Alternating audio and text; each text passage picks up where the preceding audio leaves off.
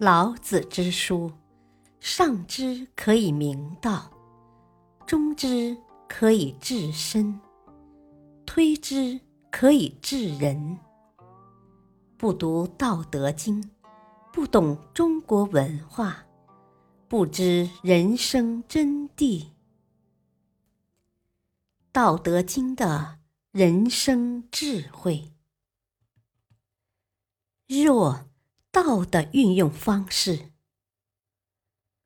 道不弱就不能反。《道德经》第四十章说：“反者道之动，弱者道之用。”他们是一体一用、体用结合的。道若不弱，就不能反；道要反，就非弱不可。大家可以看看历史，一个朝代为什么会灭亡，就是因为它慢慢的变弱了。如果一个朝代始终很繁盛强大，会被推翻吗？会被改朝换代吗？大明王朝就是自己先弱了，骨子里先烂了，才给了山海关外的大清以可乘之机。大清刚开始也很强大，可是到了末期变得软弱无比，使国家遭受了英法联军火烧圆明园、八国联军进北京的奇耻大辱。凡事正因为都会变弱，所以才会消失；凡事逐渐变得不合理，才会有被废弃的理由。这就是弱者道之用。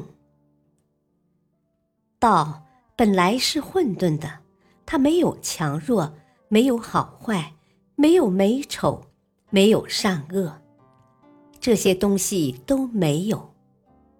为什么呢？老子在《道德经》第十四章讲得非常清楚：道是无状之状。无物之象。你说它没有形状，它还有形状；你说它有形状，还看不见其形状。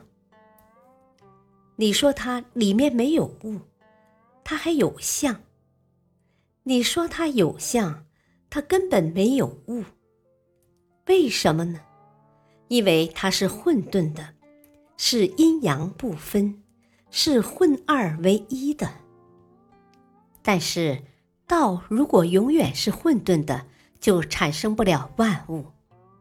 如果这样，整个宇宙就不存在了。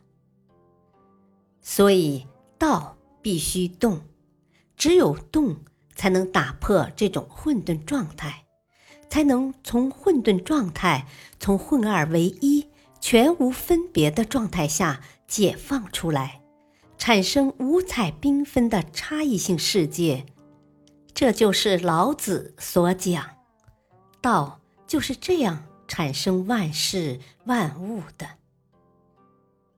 感谢收听，下期播讲，道是任自然。